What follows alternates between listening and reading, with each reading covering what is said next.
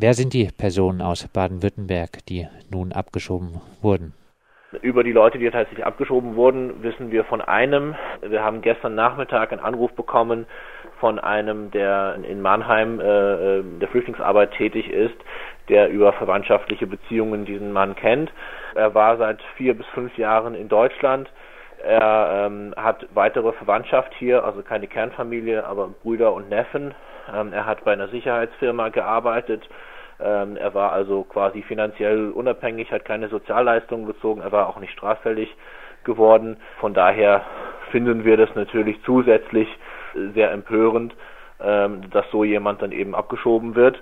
Ähm, zusätzlich eben zu unserer grundsätzlichen Kritik an der Situation in Afghanistan. Ich habe auch heute mit Menschen aus seinem Umfeld gesprochen. Ich habe gestern auch seinen Bruder ähm, gesprochen auf der Kundgebung in Mannheim. Er war natürlich sehr, sehr aufgewühlt und in Tränen, ähm, wie man sich ja vorstellen kann.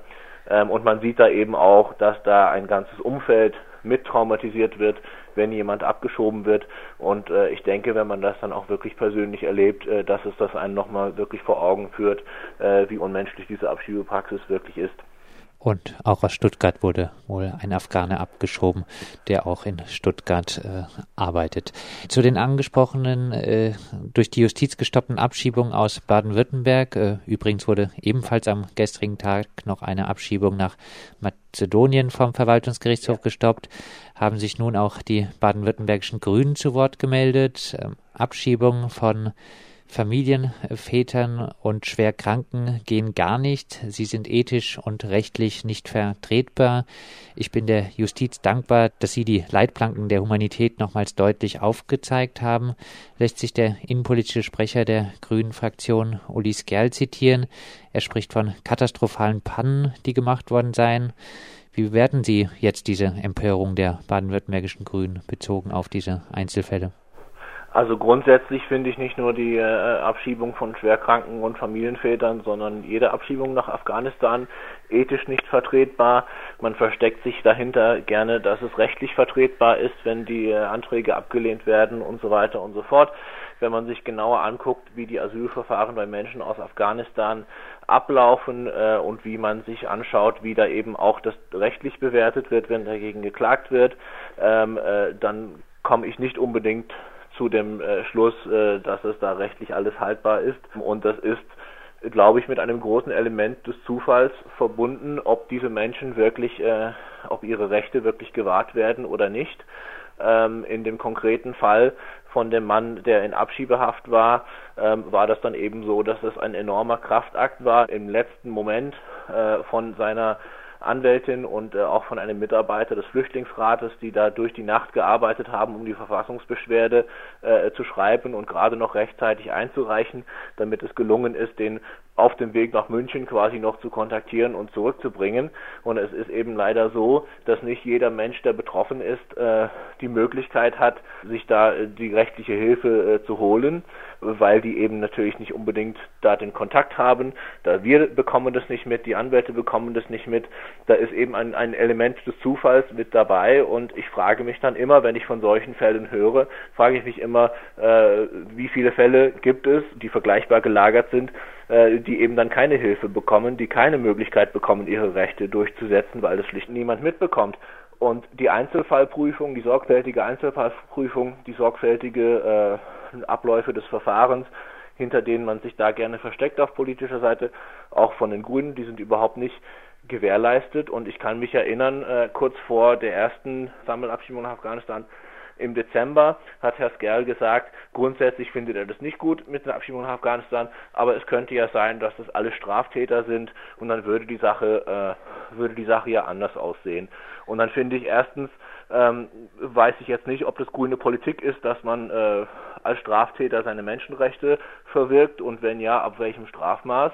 Ähm, und äh, zweitens äh, finde ich es gut, dass äh, wir und die Anwälte und äh, andere äh, engagierte Menschen es eben, eben nicht abgewartet haben, bis das Flugzeug abgehoben ist, um dann irgendwie festzustellen, hoppla, da waren ja eben nicht nur Straftäter, sondern dass wir uns versucht haben, möglichst im Vorfeld aufzuklären, rauszufinden, wer die Leute sind und denen eben zu helfen und dass wir dann eben feststellen, was da eben alles an Leute dabei sind, unabhängig davon, dass wir grundsätzlich gegen Abschiebungen nach Afghanistan äh, sind, dass da eben selbst diese selbstgesetzten Regeln der Landesregierung eben nicht eingehalten werden und hätte sich die Grünen in Baden-Württemberg äh, angeschlossen, den schleswig-holsteinischen Grünen, der schleswig-holsteinischen Landesregierung, die einen Abschiebestopp erlassen hätte, dann äh, hätte es auch gar keine Chancen für solche Zitatpannen gegeben.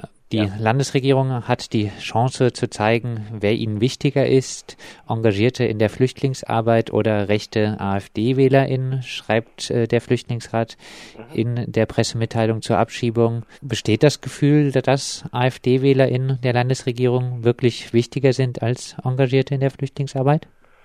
Also das ist für mich die Erklärung dafür, warum eine solche rücksichtslose und unmenschliche Abschiebepolitik äh, äh durchgezogen wird dass eben diese Kräfte, ob das jetzt die AfD sind oder andere äh, ähnlich denkende Kräfte, die politisch Verantwortlichen in Bund und Land vor sich hertreiben.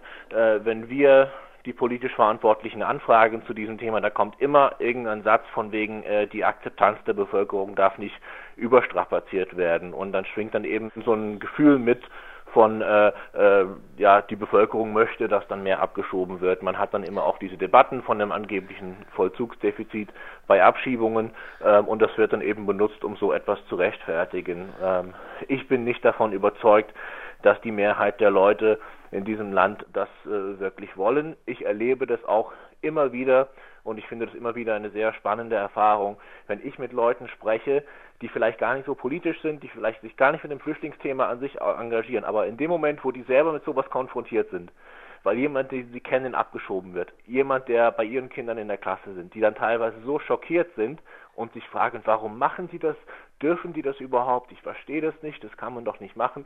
Und ich glaube, wenn die Menschen sich wirklich bewusst werden, was da gemacht wird, was da für menschliche Schicksale dahinter stecken, dass sie da anders darüber denken würden. Und deswegen wünsche ich mir, dass diejenigen, äh, die in der Flüchtlingsarbeit engagiert sind, die Menschen, die mit den Geflüchteten solidarisch sind, dass sie dann eben ihre Stimme erheben äh, und dann eben zeigen, dass die anderen eben nicht die Mehrheit sind und dass sie eben alles daran setzen, die große Masse der Bevölkerung aufzuklären, was da eben für Realitäten sind. Und die Realität ist eben nicht das, was gerne dargestellt wird, dass das alles nur irgendwelche Straftäter sind oder irgendwelche Leute, die man loswerden sollte, sondern eben wie in den geschilderten Fällen Menschen, die hier wirklich extrem schutzbedürftig sind, mit schweren Krankheiten, Menschen, die lange hier sind, Menschen, die arbeiten, die den deutschen Staat keinen Cent kosten, die hier Familien haben, die hier Freunde haben die ein soziales Umfeld haben, aus dem sie gewaltsam herausgerissen werden, teilweise nach vielen Jahren, teilweise seit vielen Jahrzehnten. Und das ist etwas, was, was wir wirklich ähm, nicht hinnehmen müssen, was nicht hinnehmen dürfen. Und ich vertraue trotz allem, trotz der aktuellen Gesellschaftsstimmung darauf, dass da sehr, sehr viele Leute in dieser Gesellschaft das ähnlich sehen würden, wenn sie das mal begreifen und verstehen. Es gab jetzt in zahlreichen Städten äh, in Baden-Württemberg äh, Proteste. Die Justiz musste mehrmals einschreiten. Prognose äh, zum Abschluss. Wird es demnächst trotzdem wieder Abschiebung aus Baden-Württemberg nach Afghanistan geben? Ich rechne damit, dass es es wieder geben wird. Ich habe so ein bisschen das Gefühl, ich hoffe, dass ich da nicht zu optimistisch bin, ich habe das Gefühl, dass äh, der Druck auf die politischen Verantwortlichen jetzt wächst, dass das mehr problematisiert wird, dass es umstrittener ist, dass die mehr unter Rechtfertigungsdruck geraten. Ähm, ich hoffe, das wird sich fortsetzen und ähm, mein Aufruf wäre an alle, äh, die quasi gegen Abschiebungen nach Afghanistan sind, äh, da weiterhin aktiv zu sein, weiterhin ihr Umfeld aufzuklären, weiterhin äh, Protestaktionen vor Ort zu organisieren, äh, weil wir eben diesen Druck aufrechterhalten müssen. Und ich hoffe, wenn wir das machen, ähm, wenn wir mehr werden und wenn wir lauter werden, ähm, dass wir erreichen können, dass äh, auch in Baden-Württemberg und am besten sogar bundesweit die Abschiebungen nach Afghanistan gestoppt werden. Das sagt Sean McKinley, Geschäftsführer des Baden-Württembergischen Flüchtlingsrats, zur Sammelabschiebung nach Afghanistan, von der auch vier Baden-Württemberger betroffen waren.